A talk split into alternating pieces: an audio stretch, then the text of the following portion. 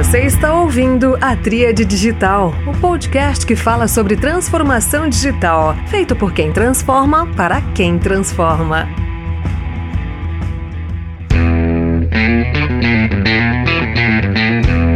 Olá pessoal, este é mais um episódio da Tríade Digital, o podcast feito por quem transforma para quem transforma. O episódio de hoje é sensacional. Prometo para vocês que quem assistiu até o final não vai se arrepender, porque ele é feito, ou na verdade será feito com o coração. Tive o privilégio de conhecer e agora ter aceito o meu convite, uma pessoa que trabalha com experiência do cliente de forma ímpar, uma pessoa que tem nutrido isso desde muito cedo e que dessa maneira não é nada difícil para ela expressar isso, ainda que tenha que se articular dentro das empresas, conseguir angariar apoios, isso é bastante difícil. Então, senhoras e senhores, recebo aqui com muito, muita felicidade, vocês percebem aqui pela minha introdução. Seja muito bem-vinda, Juliana Bagali. Uau! Super obrigada, Bruno. Tô aqui até ó, emocionada com essa introdução. Isso, isso já traz no, no, sorriso da voz, né? Isso traz aqui com a gente um momento de muita alegria, né? De estar aqui participando com você, é, de falar de um tema que eu sou apaixonada e cuidar de pessoas né? Assim, o quanto que cuidar de pessoas somado ao nosso coração faz clientes realmente muito mais felizes, né? O quanto que a gente traz isso genuinamente no nosso dia a dia, né? Isso faz com que o mundo fique melhor, né? Eu acho que eu posso trazer um pouquinho desse peso ou não, né? Eu acho que é uma estrutura bacana para a gente ter espelho aí para muitas pessoas. Obrigado pelo convite, estou extremamente muito feliz. Sensacional, Ju, sensacional. Ó, ainda que você seja famosíssima, tá nos comerciais da televisão e tudo mais, só para garantir que aí quem ainda não se antenou na Juliana Bagali, para você se apresentar, falar um pouquinho do que você está fazendo, onde você trabalha, conta um pouco para contextualizar a galera. Eu começo a falar sobre experiência do cliente, né? O tema desse podcast é a experiência do cliente. Então vai lá, Ju. Então, eu sou Juliana Bagali, sou nascida no interior de São Paulo, numa cidade que eu, eu sempre brinco, eu falo que Sequeira César virou né, o centro do mundo, então eu nasci no centro do mundo, então Sequeira César é uma cidadezinha aí de 20 mil habitantes. Estou aqui em São Paulo já há 17 anos, sou mãe da Maria, que é aniversário amanhã, fazendo 11 anos, e do João Pedro, que são meus dois filhotes. Hoje, Bruno, falando um pouquinho da Juliana, eu brinco, eu falo que eu tenho muito mais tempo de anos trabalhados quase do que sem trabalhar, né? Porque hoje eu tenho 41 anos e comecei minha vida profissional aí desde os 12, né? Que a gente vai falar um pouquinho. Né? Então comecei muito nova, aos 12 anos, na padaria do meu pai. Meu pai tinha um comércio lá em Sequeira, uma padaria e eu comecei a trabalhar com ele. E, e, e, quando a gente começa a falar assim de, de trabalho, né, de ter começado, ai, mas você trabalhava com seu pai, cara. Trabalhar em, em empresa familiar, eu vou te falar que a puxada é muito maior. O que a gente quer superar e, e quer buscar em reconhecimento acaba sendo maior porque você quer o, reconhecimento de você ser filha, mas ao mesmo tempo, poxa, você tá ali trabalhando. Qual que é o seu reconhecimento como profissional? Então, eu e meu pai, a gente brinca, eu falo que isso é tema de terapia e ao mesmo tempo ele brinca hoje em dia comigo, que eu vou contar um pouquinho depois para vocês o quanto eu sou apaixonada ainda por fazer doces, que ele fala que se um dia eu abrir uma, algum comércio, alguma coisa relacionado a doçuras, do jeito que eu gosto, ele fala que ele quer participação nos lucros, porque quem incentivou tudo isso na minha vida foi ele. Então eu tenho aí praticamente 29 anos, né, trabalhando aí com atendimento ao cliente. Estou na mesma empresa desde quando eu vim para São Paulo, então estou aqui em São Paulo há 17 anos, estou aí há 17 anos na Mil, na área de saúde. Sou formada em turismo, então minha primeira formação foi turismo, e é engraçado que no turismo você tem um dos segmentos, né, você tem a hospitalidade hospitalar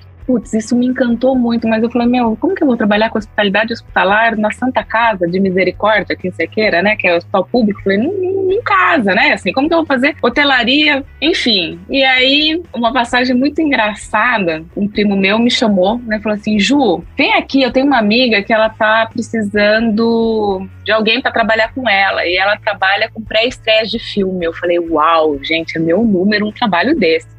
Imagina eu, Juliana, trabalhando com pré-estreia de filme, só tá ali com flashes, holofotes. Falei, é meu número. Aí eu acabei saindo lá de Sequeira, vim pra cá pra fazer entrevista, a menina me adorou e ela falou assim: Ó, oh, mas Ju, é um salário de estagiário. Falei, cara, estagiário não vai rolar, porque eu preciso me sustentar, né? Assim, a partir do momento que eu for embora da casa dos meus pais, eu não, não posso depender, assim, financeiramente deles. Eu preciso ir embora e me sustentar. Quase chorando, desesperada, né? Falei, assim, vai dar. Eu querendo ir embora para São Paulo. Já disse que já tinha, acho que já tinha dado também, sabe? Que tinha que dar, assim, em termos de profissão. E aí a minha irmã mais velha, ela dava aula de inglês na Blue Life né, para os donos, né, nele, presidente, superintendente da Blue Life e tal, e ele chegou a comentar com a minha irmã que estava precisando de uma assistente. E a minha irmã falou, né, falou para ele, falou assim, olha, eu tenho uma irmã que é formada em turismo, tá em Cerqueira, e, e ela pode vir, né, para São Paulo. Na hora, assim, ele não, né, que era o Dr. Aires da Cunha Marques, que era o dono da Blue Life na época, na hora, ele mal fez entrevista comigo. E eu tenho até hoje guardado esse papel da papelaria dele, com o nome dele, ele colocando o valor do salário que ele ia me pagar. Até fico meio emocionado, mas o valor do salário que ele iria me pagar e me contratando. Então, eu falei, é sério? Eu posso vir embora? Ele falou assim, pode. E na hora, assim, coloquei quase um caracol, né? Coloquei a casa nas costas ali, um colchão, um DVD, uma mesinha, enfim, um micro-ondas e vim embora para São Paulo. Aluguei, acabei dando sorte, aluguei um apartamento que ficava bem ao lado da época da Blue Life aqui em São Paulo, então eu tinha uma vida muito boa, assim, para quem estava vindo do interior, então eu não sabia o que era trânsito, eu morava ao lado do prédio da Blue Life e ali fiquei com o Dr. Aires por dois anos, ali trabalhando como assistente dele, né? Então conhecendo toda a parte de plano premium, como acabar caminhando e entendendo esse lado de, de super executivos, né? A gente, eu participava de todas as reuniões com o Dr. Aires, viajávamos muito. E na época a gente estava construindo um hospital. A gente, você está vendo que eu faço parte, né? A empresa é quase minha, né? Porque eu falo o nome da empresa, eu falo a gente, exato. E aí a gente estava é, construindo na época um hospital e quando é, eu fui lá visitar esse hospital com, com o doutor Aires, estava na laje do quinto andar. E ali era o, ele inaugurou como um Hospital Santa Bárbara, então tinha até capacete nosso na obra, escrito nosso nome. Eu acompanhei a construção desse hospital, né, do começo ao fim, de virar 36 horas trabalhando quando a gente inaugurou, porque tinha que inaugurar, né, porque o prefeito ia lá. Eu confesso que eu detestava arrumar cama quando eu morava sozinha, principalmente, então eu chegava, saía, voltava, a cama tava no mesmo jeito, mas ali depois dessa inauguração, falei que eu nunca mais deixo uma cama desarrumada, porque eu tive que arrumar 128 leitos. Quase morri de tanto arrumar cama de hospital. Então a gente deixou tudo pronto e arrumado e a gente inaugurou esse hospital em 2006, que era o Santa Bárbara. Ali foi meu primeiro filho, meu primeiro contato com a área hospitalar. Inaugurou como Santa Bárbara. A Mil comprou a Blue Life em 2007, então eu já passo a ser colaboradora da Mil em 2007. E em 2008 nós mudamos o nome do hospital, que foi né, mais, conhecido, mais conhecido como Total Core na época até então. É, e eu brinco, eu falo que foi meu primeiro grande filho, meu primeiro grande contato assim mais fortemente com a área da saúde. E ali, Bruno, eu aprendi muito, sabe? Porque eu fazia também, mais ou menos como na padaria do meu pai, que fazia de tudo. Eu brinco até, né? Que eu fui de faxineira confeiteira. E ali no, no hospital era a mesma coisa. A gente fazia Lógico, só não, não fazia nada muito assistencial, mas aprendi todos os processos, como funcionava fluxo dentro de hospital, como comprava material hospitalar. É, foi uma grande escola para mim. Você gerenciar né, um hospital, você está pronto para gerenciar quase uma cidade, porque ali tem de tudo. Né? Você gerencia leite, você gerencia farmácia, você tem faturamento, você tem a parte técnica, você tem qualidade, você tem limpeza, enfim, assim, te listo aqui um monte de coisas que você tem para fazer e mais o fator humano, né? Porque você tem pessoas, pessoas que trabalham e pessoas doentes, mais famílias de quem está doente. E eu te confesso assim, eu não, não estudei para isso, estudei turismo. Lembro que eu poderia estar feliz na Disney, fazendo lá na época como que é? Estela, eu não lembro não, que tinha aquelas, aquelas agências de turismo, Estela Barros, né? Que levava o povo uhum. pra, pra, pra Disney, né? Enfim, todo feliz e contente, poderia estar lá. Mas eu escolhi ficar na área da saúde. Então, quando eu visitava um paciente e que eu putz, ficava assim, bem impressionada. Eu entrava assim, eu juro que eu ia pra escada, eu chorava. Eu passava uns cinco minutos assim, chorando, porque eu não conseguia. Aí eu voltava de novo, né, preparada, entrava em quarto de outro paciente, pegava alguma coisa grave, de novo eu blá, desabava e chorava. Então, eu aprendi muito a lidar e entender. Né? Uma coisa que o doutor Aires muito me ensinou, assim, Juliana, observa muito o ser humano, presta muita atenção nas pessoas e o comportamento das pessoas. E com isso você vai aprendendo a lidar com o dia a dia e fazer da, da, desse sofrimento você conseguir transformá-lo em alguma ação. Né? Como que eu consigo entrar num quarto de um paciente terminal e fazer com que ele sorria e, e, e contar uma piadinha, que, né, que eu sou cheia de contar umas piadas sem graça, mas fazer com que isso mudasse um pouco o dia, do, né, o dia a dia. E isso também com a equipe que trabalhava, né? Eu era responsável pela parte de atendimento do hospital, mas quando a gente fala de atendimento, você acaba pegando vários comportamentos de várias outras áreas. Então, uma passagem engraçada em hospital faleceu uma senhora na UTI, eu tava saindo também, vou, vou, te confessar que eu morria de medo, assim, de fantasma, pessoas mortas, assim, eu tinha um, um trauma, assim, sabe, não, não, curtia muito, passava longe do morgue, nunca tinha entrado, né. Aí a família veio, me entregou, assim, na mão uma sacola, eu falei, pois não? ah, isso aqui é sacola, né, da, eu não lembro se era mãe, tia, não sei, tinha falecido tal, eu falei, Tá. Aí eu olhei, era um vestido e um lenço. Eu falei, e o lenço é para fazer? Ele, ai, porque ela gostava muito desse lenço. Eu queria muito que, que ela fosse com esse lenço. Eu falei, Carne, tudo bem. Desci no morgue, na hora que eu cheguei tinha dois técnicos de enfermagem ali. Primeiro um trauma, acho que eu congelei, tive um semi-desmaio naquela hora. Eu falei, meu, não vou conseguir sair daqui. Aí entreguei a roupa, fiquei congelado olhando. Aí eles começaram a fazer, né, trocar de roupa tal. Aí eles apanhando com aquele lenço, né? Eu falei, não vou deixar. Né? A pessoa aqui que ela gosta desse lenço. Peguei e falei, me dá um par de luvas. Coloquei um par de luvas. Quando eu vi, eu tava ajeitando o lenço, entendeu? No corpo da pessoa que tinha falecido. Falei, pelo menos, se ela tá vendo isso agora, ela vai feliz.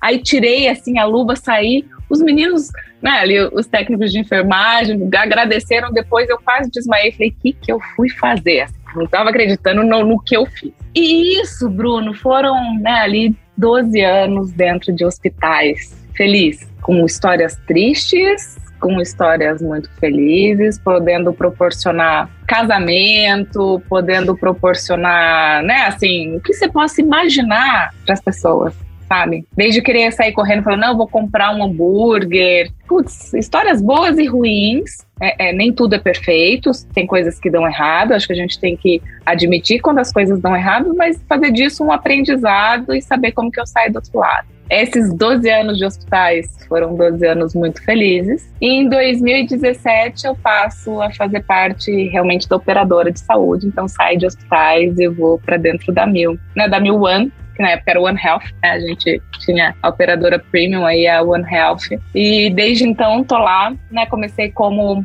gerente de atendimento também ali, fazendo parte do atendimento responsável pelo concierge exclusivo e as embaixadas hospitalares. E desde o ano passado a gente criou a área de CX Premium, né, de experiência do cliente premium dentro da Mil, da Mil One. E hoje sou responsável, então eu brinco, eu falo que eu tenho duas caixinhas, né? Então eu faço e eu entendo o meu problema para resolver. Eu olho, sou responsável pela parte de atendimento ali dos serviços exclusivos, com embaixada e concierge, que cuida aí dos clientes, que eu falo que é a cerejinha do bolo. Por mais que eu tenha todos os produtos premium dentro da Mil One, mas eu tenho a cerejinha do bolo que fica em cima no topo da pirâmide. E também faço parte de entender a dor, o mapeamento, o que, que eu faço para melhorar, qual o melhor remédio eu vou dar nesse momento, porque aqui no, um caso para mim conta. Um caso para mim é importante é, e um caso faz totalmente a diferença da experiência uhum. desse cliente com a gente.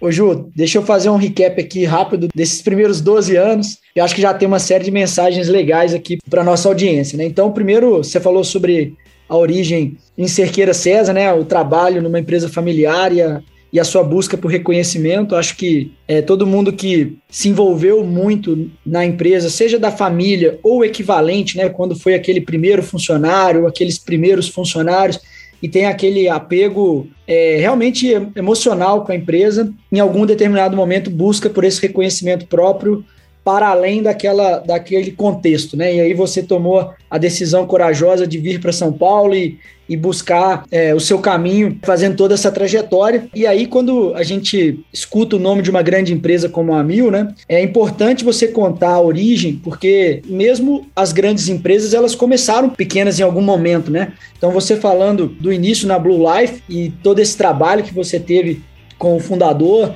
e aí você foi pegando ali toda essa experiência até numa série de fusões e aquisições, a Mil é, se tornar essa empresa é, referência, né, uma das líderes de mercado com todo esse tamanho.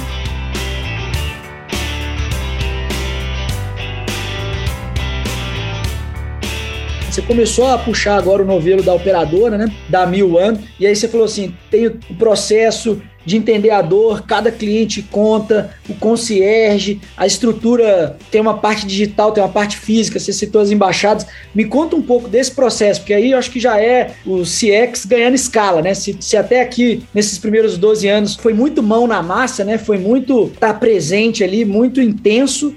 E não que agora não seja, mas agora você tem uma missão de escalar, né? Nos bastidores aqui a gente estava falando do tamanho do time, você está crescendo e tal. Conta um pouco desse capítulo da história. É, com certeza, Bruno. Quando a gente olha um pouco a floresta de cima, né? Você vê que o tamanho da floresta ela acaba sendo grande, né? Quando a gente está ali no, no, na mão na massa, né? No operacional, a gente enxerga se aquela árvore tem flor ou tem fruto, né? A gente consegue definir até o sabor do fruto, né? A, a, gente entende a coloração, enfim. Só que é importante quando você tem esse olhar ali da, da cor da fruta, da flor, do sabor, enfim, é importante você ter esse conhecimento, porque quando você começa a escalar e olhar essa floresta né, de cima, você tem o conhecimento e você sabe um pouco do que acontece embaixo. Né? Então, quando a gente começa a escalar e ter esse aumento né, no, no crescimento do time e, e, crescimento da área, você, além da responsabilidade na melhor entrega para dentro da companhia, porque você está tendo é, uma credibilidade no seu trabalho para fazer tudo isso. Eu preciso ter um time que me fortaleça e que continue olhando as flores e os frutos e que continue entregando é, essas ações genuinamente. Quando a gente fala principalmente de um mercado premium, e aí independente né, do, do plano de saúde ou não, é, são pessoas que acabam, é, acabam te comparando com qualquer outro serviço te comparam no hotel, te comparam na Disney, te comparam, né? Assim, você tem uma comparação de serviço hoje muito fortemente e, e, muito mais do que antes, quando você não tinha tantas comparações. Assim, as pessoas não brigavam muito por atendimento. Você tinha muito mais a marca atrelada do que aquilo que você entregava você fazia muito mais jus. Ah, eu tenho a marca tal, então, eu, nossa, eu sou a última bolachinha do pacote. Não, não, não existe mais isso. Hoje as pessoas não gastam dinheiro aonde elas não são bem tratadas, não são bem cuidadas. E quando a gente olha no mercado premium, as pessoas pagam por isso. E você não acompanhar esta entrega de valor da sua marca, você perde cliente. Quando eu falo nessa né, parte muito mais estratégica daquilo que a gente quer entregar como valor da companhia, é, eu preciso ter um time forte que sustente tudo isso. Se eu não tiver um time que continue entregando este valor que o cliente busca, e não não estou falando nem do básico, né? Estou falando acima do básico e surpreender e encantar, porque é um cliente que acaba tendo é, uma vulnerabilidade de sentimento muito forte. Você pecar num atendimento ali com este nível né, de, de público, ele é muito ruim se eu não chego neste encantamento, porque vamos lá, Bruno, quando eu falo de um objeto, de uma bolsa de desejo, enfim, um carro de desejo, eu tô ali andando no carro. Quando eu falo da bolsa, eu tô ali desfilando com a bolsa bela e formosa, mas quando eu falo de saúde, eu tô falando de um mar completamente desconhecido para a grande maioria. Só conhece saúde quem trabalha, e mesmo muita gente que trabalha na operadora não sabe o que é quando tá lá na ponta. Você tá ali fragilizado não sabendo o que vai acontecer, tipo, vou entrar numa cirurgia, não sei se eu vou sair viva ou não. Isso é uma realidade. E você ter pessoas por trás te, te apoiando, te dando força, te desburocratizando, fazendo com que você não pense naquilo naquele momento, poxa, isso faz total diferença. Eu brinco muito com o time, eu falo, gente, quem vem feliz e contente para o hospital é uma mãe, né, quando tá grávida para ter o bebê. Isso sem colocar os riscos de gravidez, né? Assim, quando a gente tá lá dentro do hospital, a gente sabe que existe todo um risco. Mas para mãe, não. Ali ela tá indo parto, ter o bebê dela linda e formosa. Agora ninguém acorda assim, nossa, que bacana, tô indo fazer uma cirurgia cardíaca. Ninguém acorda assim, né? Então, você ter este cuidado de transformar essa experiência na área de saúde, ela é muito mais valorosa do que qualquer outro setor.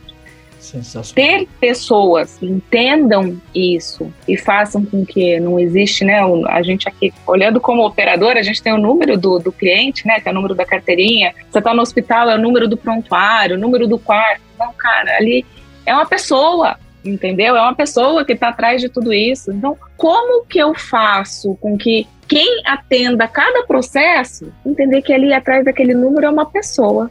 E quando eu estou falando da área da saúde, é uma pessoa que pode estar esperando uma quimioterapia, ela pode estar esperando uma autorização, ela pode estar esperando um, uma medicação chegar no leito. Não é o leito 509, existe uma pessoa ali, Maria José João, enfim.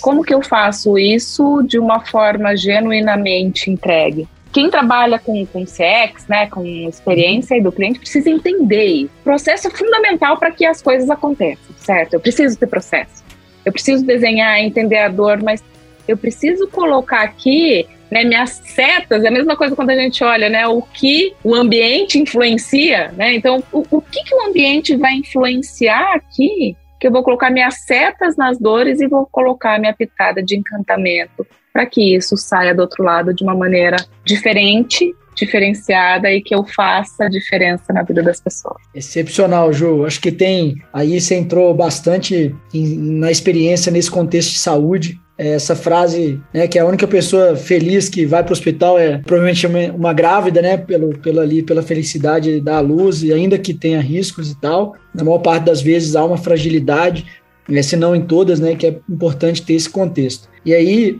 é, ainda assim, o processo é muito valioso, né? Acho que ter o processo, que eu acho que tem muito a ver com a analogia que você fez, que à medida que a gente vai se tornando mais estratégico na empresa, a gente vai olhando a floresta de cima e perde ali aquele, aquela sensibilidade do sabor da, das frutas, né, da, das flores, e isso é, é assim, é, é, é, terrível, isso é o início do fim, né?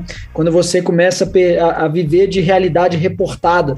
Você, gestor, não sabe mais o que está acontecendo, você só é informado. Então, acho que esse equilíbrio que você tem e nutre, né, é muito importante. Bom, Ju, eu queria colocar mais uma pitada aqui nesse contexto de CX, que é, você já falou sobre processo, eu queria falar da tecnologia, né, ou a transformação digital. O que, que é a transformação digital para a experiência em saúde? Já sabendo de todo, todos esses elementos que você colocou, né? Então a tecnologia tem que servir a esse propósito maior que você colocou. Então, o que, que é a transformação digital para CX em saúde? Essa resposta é valiosíssima. Eu vou tomar nota aqui e vou trabalhar a partir desse negócio. É, é, sério.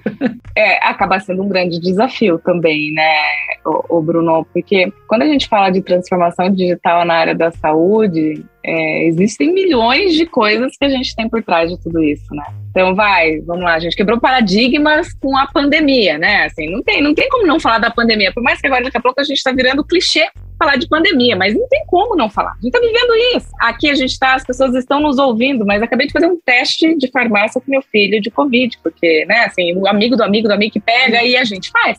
Né? Porque a gente precisa entender e proteger e, e, ter o discernimento de proteger as outras pessoas, né? É, mas a pandemia realmente ela veio com uma quebra de paradigma. Não sei se você se recorda aí, antes a gente falava de telemedicina, falar de telemedicina era um tabu. Né? Existia, né, os próprios conselhos não liberavam, por mais que a gente fazia ali aquela consulta, né, com o pediatra, olha, meu filho tá com febre, tira a foto da ferida, o que que eu faço? Sempre rolavam umas conversas de WhatsApp, mas não era nada muito formal. Com a pandemia, o cenário mudou muito rápido. Né? A gente teve que se adequar, a gente teve que oferecer para os clientes atendimento que não os colocasse em risco, né? ou num menor risco. Que eles fossem a atendimento presencial caso não, der, não tivesse como escapar. Né? Se tem, teria, tem como escapar, não ir para um serviço presencial onde eu vou ter contato com o manobrista, vou entrar num elevador cheio de gente, vou ficar numa espera com mais pessoas, vou ser atendido, né? Vou pegar numa caneta ali se eu não passar álcool gel na minha mão. Então, acho que a gente mudou um pouco a forma de viver, né? Assim, por mais que dentro da área da saúde a gente sempre fala muito de lavagem das mãos, o Covid vem ensinar para todo mundo que precisa de álcool gel, que precisa lavar as mãos, enfim. Mas como que eu evito ter esse, esse maior transtorno, que ninguém sabia o que estava acontecendo, né? Vamos combinar que as pessoas que sabiam Covid, minha filha quando pegou Covid começou a chorar, porque mamãe, e agora eu vou morrer? Calma, filho, só ela que pegou aqui em casa, da segunda temporada, né? Teve a primeira, que estava bem nebuloso, ela pegou já da segunda temporada, e assim, filha, calma, não vai acontecer, é, é, a mamãe tá aqui, né? Assim, independente de qualquer coisa, eu tava ali com ela. Quando a gente fala da telemedicina em si, você levar um médico que parecia uma coisa tão longe, muito longe daquilo que a gente imaginava. Poxa, você viu, falou, não, a transformação digital está bem perto daquilo que a gente quer entregar. São dois momentos até, o Bruno, quando a gente olha a transformação digital, principalmente nos hospitais, você vê né, a leitura de exames é, é, prontuário eletrônico, você tem uma transformação digital no hospital que roda de uma maneira né, com cirurgias robóticas, é, onde já se viu um robô que faz sua cirurgia, sabe, muito melhor, né, assim, tem técnicas melhores e menos invasivas. Quando a gente olha para a operadora e os canais, de, né, os canais que, que nós ofertamos aí para falar com o cliente, a gente tem oportunidade para melhorar né, assim, para ter é, é, a transformação digital mais presente com eles, independente, assim, por mais que, que eu precise de acolhimento, tem muitas coisas que eu ganho agilidade com a transformação digital. É conhecer o perfil de cada cliente. A experiência do cliente é, é importante que ali eu tenha as personas, enfim, separada por, por idade, por características. Então eu tenho aquela pessoa que não quer falar com ninguém. Eu preciso oferecer um cardápio, né, com opções. E esse cardápio, ele precisa estar tá ali desde que eu ofereça canais mais digitais, né, totalmente digital, que eu não, não precise falar com o humano, tem gente que tudo bem. É, tem pessoas que gostam ali do meio termo, né? Então vai no, no, no, no, digital até uma certa parte, mas depois, poxa, mas eu preciso entender melhor. Voltando, a área da saúde é um mar desconhecido que a gente fala muito.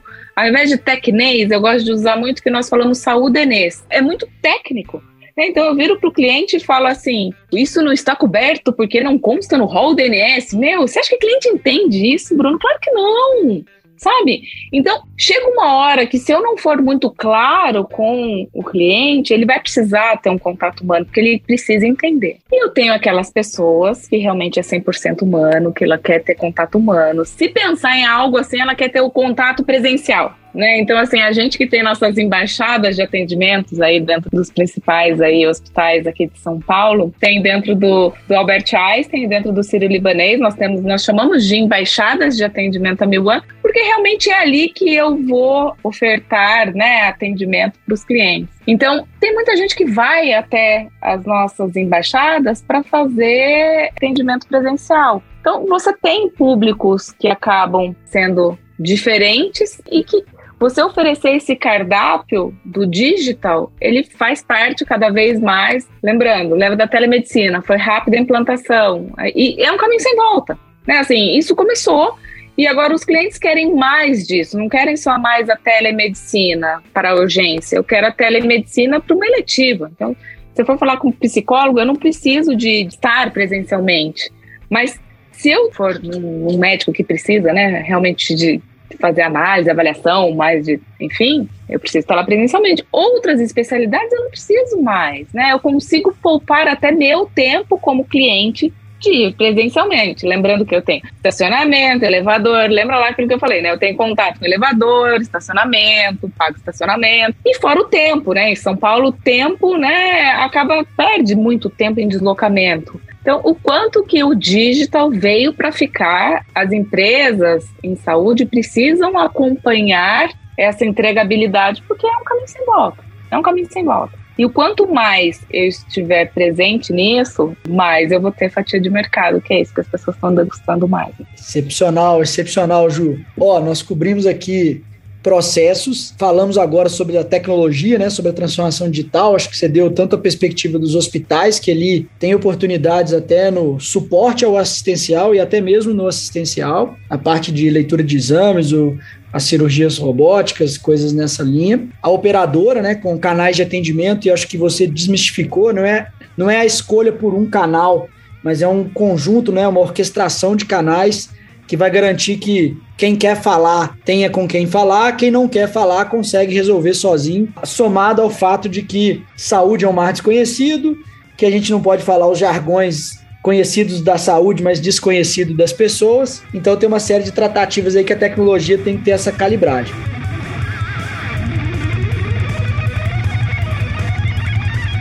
Eu agora fico pensando aqui em quem está nos ouvindo e que quer trabalhar com é, experiência do cliente é, em saúde, né? Preferencialmente com a Juliana. Então, eu falo assim, cara, o que, que você valoriza, Ju? O que, que são as, as características, assim, Você pode falar técnicas e, e interpessoais. Você mencionou há pouco, né? Seu time está se expandindo. Então, quais características ali importantes ou ferramentas? Eu queria que você contasse um pouco para alguém tomar nota para ir atrás de capacitação nesse sentido. Bacana, Bruno. Olha, eu vou te falar uma coisa, eu brinco muito aqui internamente, que eu, é, agora com essa expansão e com a contratação de, de mais pessoas, eu falei assim, gente, é lógico que meu time vai ser muito, assim, as vagas vão ser muito bem preenchidas. Quem quer trabalhar com uma pessoa que fez comercial com o Galvão Bueno? Desculpa, gente. Assim, eu tenho um hashtag apareci na Globo, entendeu? Excepcional. Excepcional. Bom ponto, viu, pessoal? Quando eu mencionei. É? Sobre a fama e tudo mais, é tudo verdade. Prova disso é que a Juliana Bagalha estreou o comercial com o Galvão Bueno. Ou o Galvão Bueno com a Juliana Bagalha, né, Ju? Mas só. E ali, assim, muito feliz do, dos comerciais dessa campanha que foi realizada, né? Três pessoas contando comigo, né? Mas duas pessoas eram do meu time, né? Então, por isso que eu falo, a entrega tem que ser genuína, né? Assim, não adianta ali a gente a gente não estava representando papéis, a gente estava representando pessoas e a empresa, né? Então, quando eu falo, né, que a, que a gente ganha nome e sobrenome, é porque eu sou a Juliana da Mil. É assim que eu me apresentei para o Galvão ali no comercial, porque o contato com ele foi ali, né? Assim, eu não conhecia, né? Eu não tinha contato com ele presencialmente, então foi uma surpresa para ambas as pessoas, né? Tanto para mim quanto para ele também, né? Que quando a gente se encontrou ali no momento do, do comercial, foi genuíno. Por isso que eu falo que a gente ganha nome e sobrenome da empresa que a gente trabalha, quando a gente está disposto a fazer a diferença. Isso vai de, de cada um também, dessa paixão que você tem na entrega, e você precisa pensar nisso, de como eu vou trabalhar isso com o time também, sabe, Bruno? Uma das características que eu olho e, e eu vejo que para mim é fundamental, eu falo que o bom humor para mim é fundamental, sabe? A pessoa no momento da entrevista, assim, você olha as características, ainda mais agora que a gente faz virtual, né? Assim, a maioria dos processos acabam sendo virtuais. Primeira coisa, a pessoa na fala, ela consegue já identificar se ela é uma pessoa que gosta de pessoas, é uma pessoa, se é uma, uma pessoa leve, se é uma pessoa que tem facilidade de, de comunicar e trabalhar em time, né? Assim, acho que para fazer parte do meu, tá? Não tô falando, pode ser que o seu seja diferente, tô falando do, do time da Juliana, essa característica do meu time. Porque 100%, e assim, eles sabem disso, que eu, eu falo que eles são a família que eu escolhi. Eu escolhi estar com eles. Eles também escolheram estar comigo, porque eles podem sair a qualquer momento, mas a grande maioria das pessoas que estão no meu time hoje, eu escolhi, eu contratei. Eles fazem parte porque eu quis estar comigo. Então, quando eu olho né, para essas minhas duas caixinhas, né, quando eu olho para a CX em si, pessoa, sim, precisa. Tem uma parte técnica que a pessoa precisa saber, Bruno, assim. Preciso saber desenhar processo, eu preciso entender né, das ferramentas que fazem parte desse, desse universo de, de mapeamento, de entender essa experiência do cliente. Mas, independente disso, dessa parte técnica, eu preciso gostar de pessoas, porque lembra que assim, eu falo que esse, o elemento que faz parte daquela setinha quando entra ali na, nas dores, eu preciso ter um encantamento. Eu preciso que alguém, quando faça um mapeamento, entenda que ali é uma oportunidade de eu encantar o cliente. Então, existiu a dor? Não é só corrigir o processo. Corrigir o processo, teoricamente, é, eu entrego para a área e falo, preciso estar, tá, tô com dor aqui. Corrige? Não, não é só isso. Eu preciso entender melhor para como que dali eu consigo corrigir e ponho minha gotinha do encantamento. É assim. Então, a pessoa precisa ter esse brilho no olhar quando eu falo de atendimento, quando a minha caixinha de atendimento e de serviços exclusivos, então nem se fale, né? As pessoas conseguem, eu acho que numa entrevista, seguram até um certo ponto para falar, uhum. ah, eu gosto de pessoas, mas você vai, você vai colocando casos reais, assim, em algum momento a coisa desanda, né? É, e eu acabo olhando muito, muito essa parte do, do que é a minha experiência com o cliente, o quanto que eu posso agregar naquilo que eu estou disposto a entregar e, poxa, cadê seu brilho no olhar? Você vai fazer a uhum. diferença? Se você topa esse desafio comigo, porque é bem isso, porque eu sou bem, uhum. assim, tem hora que eu falo, meu, vamos virar de cabeça para baixo, começar de baixo para cima e vamos. Eu, uhum. O time fala, vamos. Nessas duas caixinhas, parte técnica é importante. Eu preciso ter formação, preciso uhum. ter a minha experiência, mas brilho no olhar, vontade de fazer e, meu, bora que tamo junto. Cara, isso, isso faz parte de um time. Excepcional. Sabe? Isso faz parte de, de, de, querer sair do outro lado, de fazer a diferença, o quanto que as pessoas estão disponíveis ou dispostas a isso. Nós fizemos agora, Bruno, mais de mil pessoas quase se inscreveram para essas vagas novas. Eu tinha 27. Caraca, mil pessoas para 27 vagas? Caramba, caramba. Quase mil pessoas. Isso. É, é. Interno, externo, não, sucesso. Uma das coisas, assim, a gente fazendo né, salas de entrevistas ali, com né, virtual, pra, uhum. a gente tem aí um, um deadline de colocar esse novo projeto em pé, e você via, assim, sabe, no, o brilho no olhar das pessoas, sabe, em querer fazer parte, pessoas que estão empregadas e, e, e olhando o propósito daquilo, sabe? Uhum. Juliana, sua maluca, eu quero estar junto com você nessa nova jornada, mais ou menos isso. ah, que legal. Então foi muito bom, foi muito bom, assim, foi uma, tá sendo uma experiência incrível.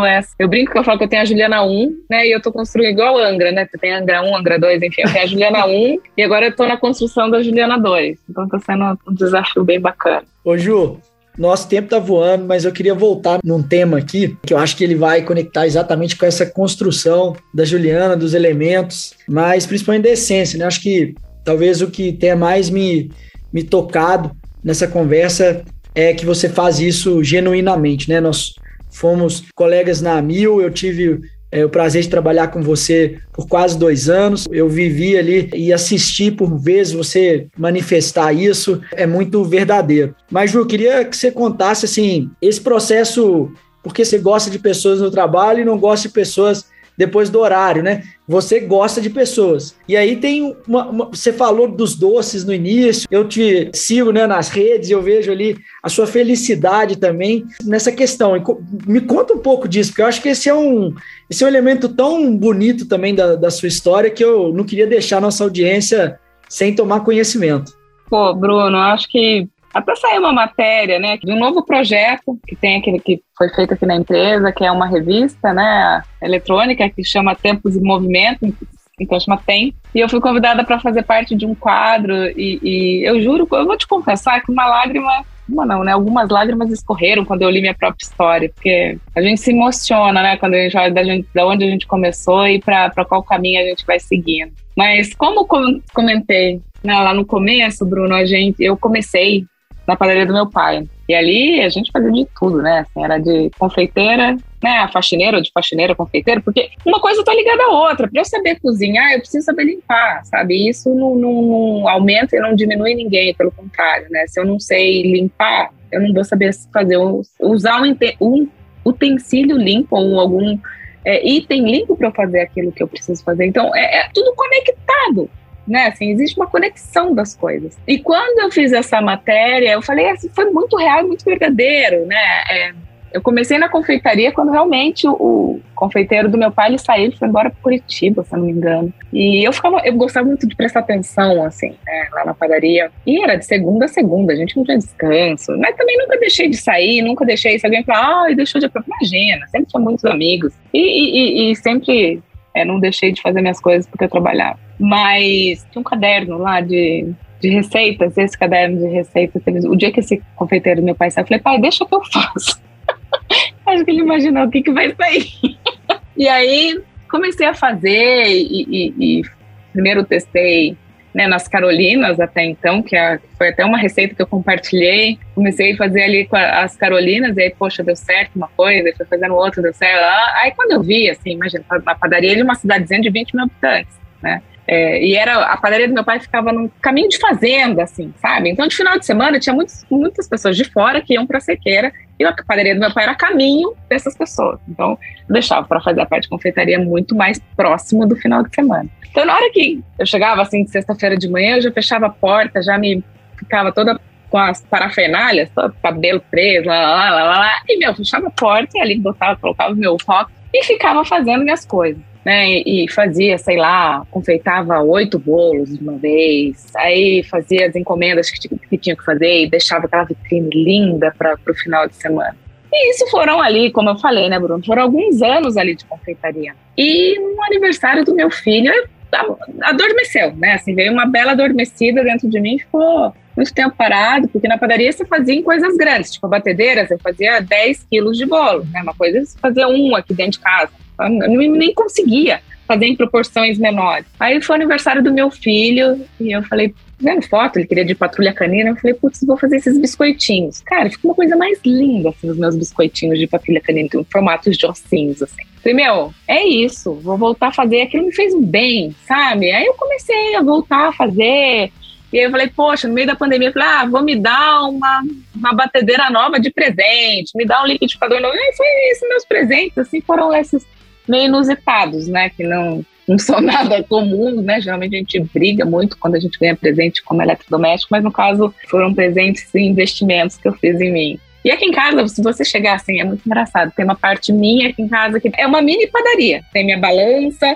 tem vários produtos, aí eu faço compras imensas. Aí você fala, Juliana, você vende? Não, claro que não. Isso para mim acaba sendo uma, uma grande terapia e eu acabo fazendo e dando de presente para as pessoas, sabe? Então eu faço quando você tem algum evento, eu acabo fazendo, né, o aniversário de alguma amiga, eu faço, gosto muito de fazer pão de mel. Eu brinco, eu falo que são as pepitas de mel, porque eu pinto em tons de ouro. Aí o aniversário da minha filha, que teve no final de semana, ela trouxe umas amigas, ela queria tudo roxo, então fiz tudo roxo. Eu falei que era metista, porque eu sou metida, né? Além de tudo, eu gosto de pedras preciosas, então fiz tudo de ametista fiz macarrons, fiz pão de mel, fiz o bolo. Então, assim, confeitei o bolo de ficar até duas da manhã. Sabe, assim, foi uma semana que eu ficava aí até alta madrugada. Então, eu trabalhava, terminava meu dia, é, colocava, né, daí meu filho para dormir, né? Eu começava a fazer depois das nove da noite. E aí eu estendia aí até madrugada, ouvindo uma boa música, que é, isso para mim me relaxa, né? Assim, ouvir uma boa música. E essa conexão. Por isso que eu falo assim que, que, os doces conectam com a minha essência, porque eles me trazem novamente a, a, a momentos que eu vivi que eram muito felizes, assim, sabe? É, me revivem coisas que me voltam pro, pro eixo, sabe? Sabe aquela coisa assim que tem hora que você precisa voltar pro eixo, né? Assim, volta pra terra, pisa, que a, a vida tá aqui. Então, como que eu faço isso continuar? Poxa, me conecta de novo. Então, acho que eu preciso, pelo menos uma vez assim na semana, eu preciso ficar lá fazendo, inventando coisas. Aí eu pego receitas na internet. Até esses dias saí numa rede social de uma moça dos Estados Unidos, e até com essa receita dela acabou. Várias redes sociais repostaram isso, que era uma estrela de chocolate, uma amiga minha que acabou me mandando. Eu vou fazer. Aí fiz, deu certo, eu mandei para ela. Ela acabou postando o que eu fiz na rede social dela, que tem sei lá quantos mil seguidores, é, internacionalmente, mas é porque eu acho que isso é, é conexão, sabe, Bruno? Acho que a gente traz essa. É uma essência mesmo, né? Assim, te, te, te conecta com as pessoas, né? Assim, essa doçura é o que você coloca. Você não está fazendo por fazer. É. Você está fazendo porque você tem pessoas especiais que vão ali comer daquilo que você está fazendo. Não é uma obrigação nenhuma eu fazer dar pão de mel para ninguém. Fazer da profiteroles, eclair, carolinas ou bombas. Entendeu? Total.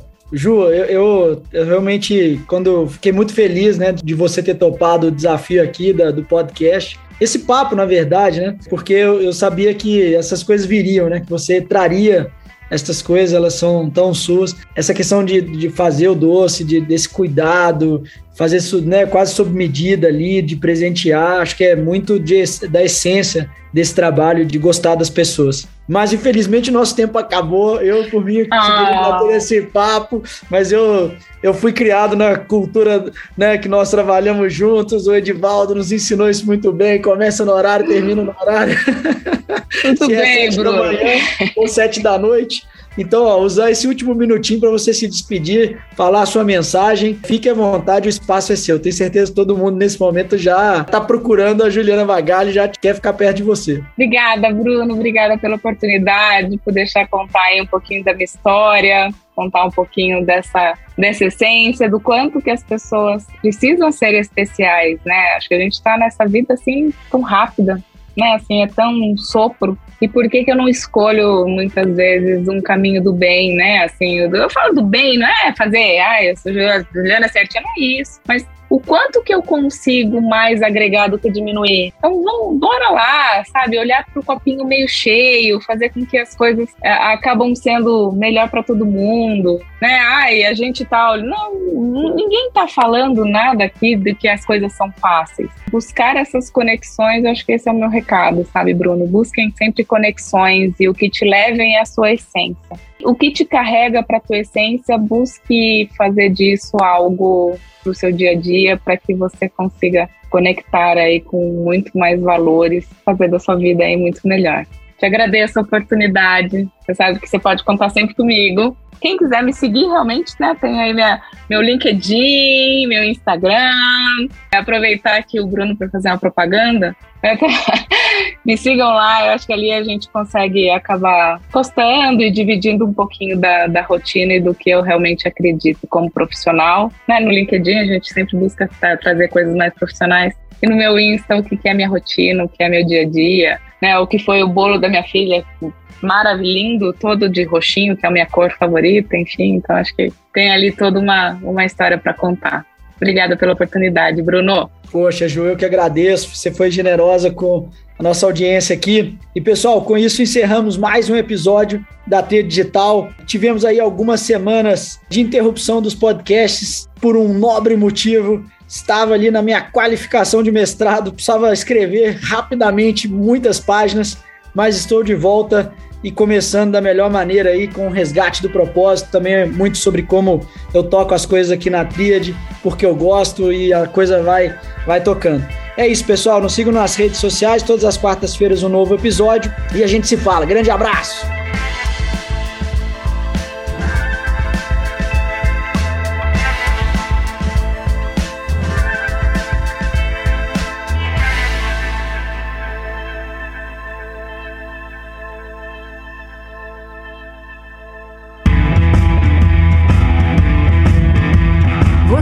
Ouviu a Tríade Digital. Transformação digital para quem transforma.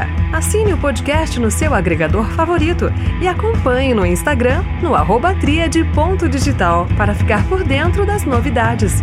Até o próximo episódio.